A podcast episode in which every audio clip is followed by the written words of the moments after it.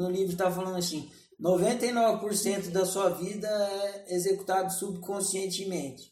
Aí muita gente leu e, e geralmente lê e pensa assim: ah, tá, então eu vou despertar consciência e vou começar a executar ah, o meu viver com 100% consciente e 0% subconsciente. Jamais. Você vai sempre ser 1% consciente e sempre 99% subconsciente.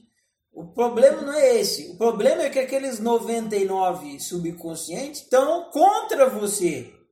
O que você tem que fazer é que não é sair dos 99, porque você não vai sair dos 99. Vai continuar.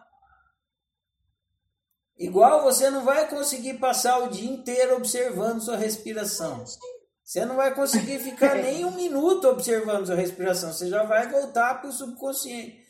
Então você não vai conseguir viver conscientemente. Impossível, isso é besteira. É uhum. uma crença equivocada. É.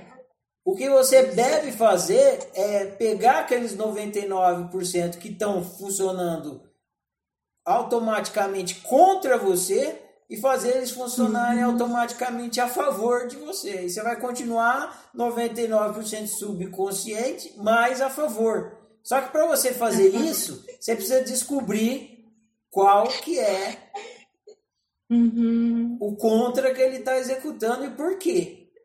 Enquanto você não descobrir qual é o contra e por quê, você não vai conseguir alterar ele de contra para a favor.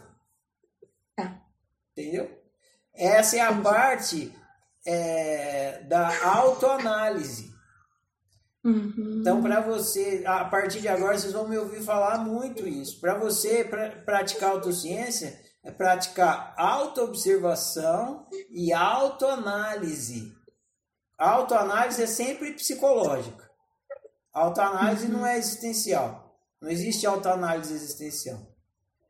Existencial é só autoobservação. Agora, psicológico é autoanálise. Então você tem que praticar autoobservação psicológica e autoanálise para ir descobrindo aquelas programações subconscientes que estão fazendo você viver mal.